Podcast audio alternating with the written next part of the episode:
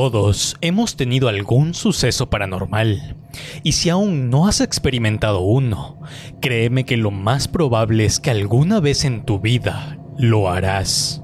Sin embargo, te ruego, te suplico, nunca hagas ningún tipo de invocación. Yo hice una cuando tenía 7 años y en los episodios de las últimas tres semanas te he contado las consecuencias que tuve por hacer algo que nunca debí. De momento, solo te había contado que vi ojos rojos, escuché sonidos, pero nunca, hasta hoy, te había contado cómo es que lo que sea que haya invocado, me reveló su rostro. No sé si los sucesos ocurrieron la misma noche, pero cada uno fue peor que el anterior. Era de madrugada. Todos estaban durmiendo o acostados en sus camas a punto de conciliar el sueño. Usualmente yo era el último en irme a acostar. Eran vacaciones y tenía la costumbre de quedarme hasta tarde haciendo cualquier cosa, sobre todo viendo videos en internet. Pero siempre procuraba dormirme antes de las 3. Abundan demasiados mitos acerca de esa hora en la madrugada, así que siempre he preferido evadirla. Sobre todo, tras la última experiencia paranormal que tuve a esa hora maldita. Pasada la una o dos de la madrugada, tenía la costumbre de ir al baño a cepillarme y lavarme el rostro antes de ir a dormir, aunque esa noche no me había dado cuenta de que se me había hecho un poco más tarde de lo habitual. De madrugada siempre trataba de hacer el menor ruido posible. No quería despertar a nadie. Además de que mi mamá no sabía que me quedaba perdiendo el tiempo hasta tan tarde. Salí de mi habitación tratando de no hacer ruido con nada, ni con mis pisadas. Me dirigí a abrir la puerta del patio para posteriormente llegar al baño. Pero antes de abrir dicha puerta, escuché casi murmurando a mi mamá llamándome desde su habitación. Sebas.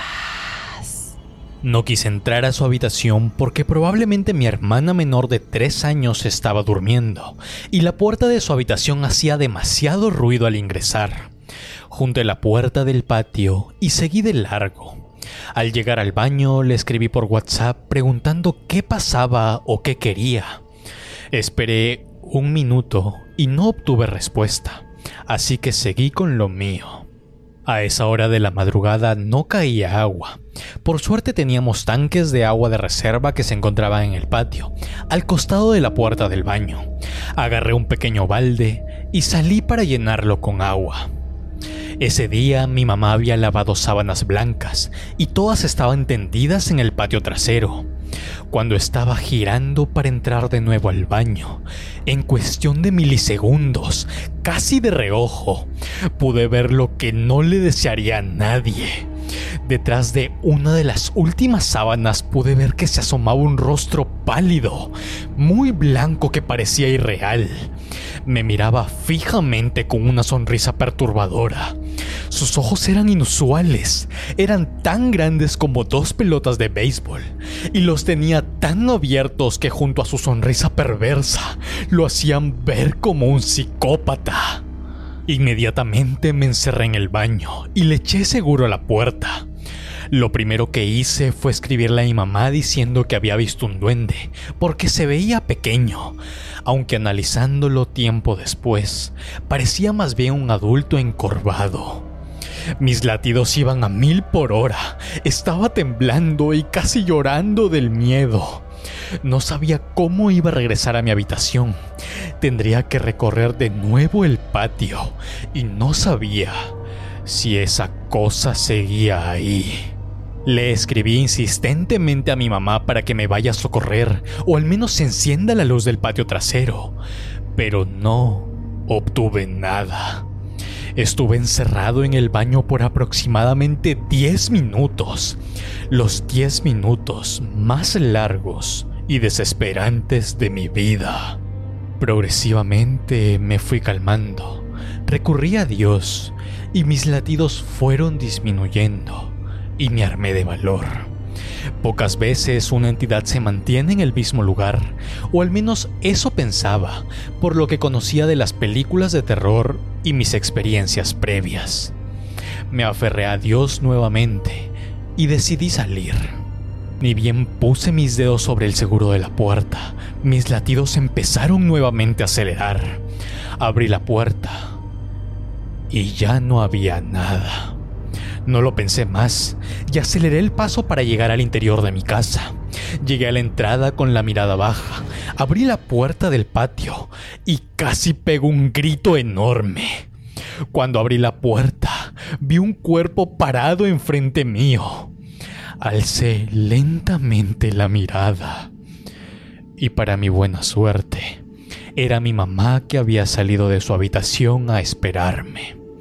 Había leído los mensajes que le dejé, pero no se atrevía a cruzar la puerta porque el miedo la abrumaba.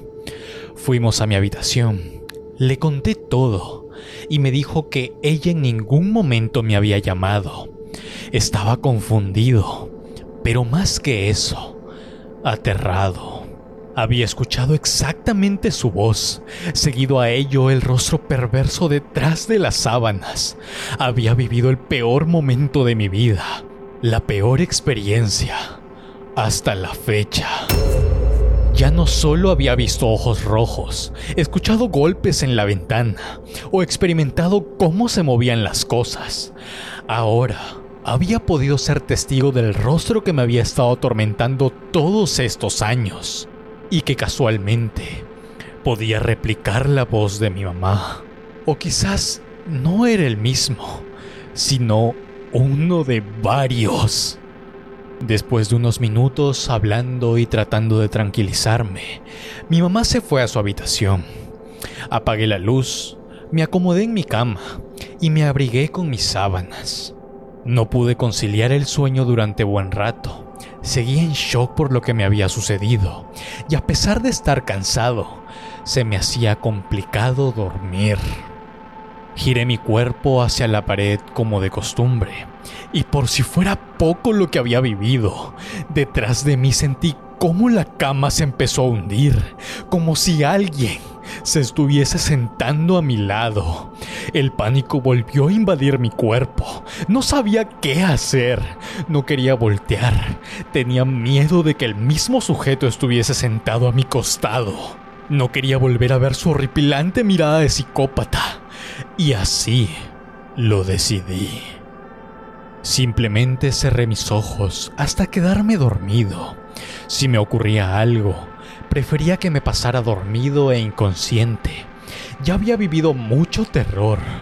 Esta vez las entidades estaban cada vez más cerca de mí y tenía mucho miedo de enfrentarles cara a cara. Finalmente quedé dormido y desperté tranquilamente al día siguiente. No me había pasado nada, o al menos eso quería creer.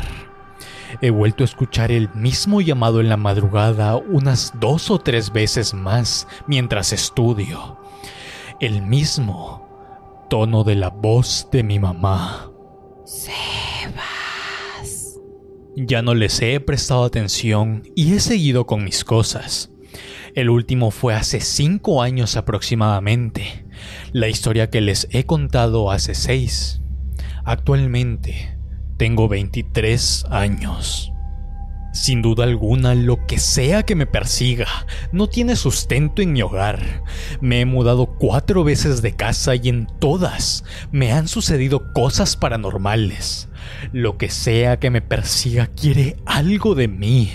He investigado lo suficiente y descubrí que tras abrir un portal mediante el ritual que hice a mis siete años, las entidades que se quedaron no solo permanecieron en esa casa, sino que se pegaron a mí, y es por ello que pude seguirlas viendo durante años, sin importar la casa, ciudad o país en el que haya estado. Un claro ejemplo de esto fue cuando hace cuatro años alquilé junto a un amigo un pequeño espacio para poder trabajar. Una noche cualquiera, me quedé solo. Estaba sentado en mi escritorio editando, cuando de reojo pude ver a un sujeto parado en medio de la habitación. No tenía rostro, era como una sombra, pero con cuerpo humano. Era oscura y tenía contextura masculina. Los famosos hombres sombra. Cuando levanté la mirada, se había ido del plano físico, pero sabía que siempre estaría junto a mí, en el plano etéreo. Estas entidades me persiguen. No sé qué quieren de mí, pero no importa el lugar en donde esté, siempre logran encontrarme. Desafortunadamente, con los años no solo perturbarían mi tranquilidad, sino la de toda mi familia también.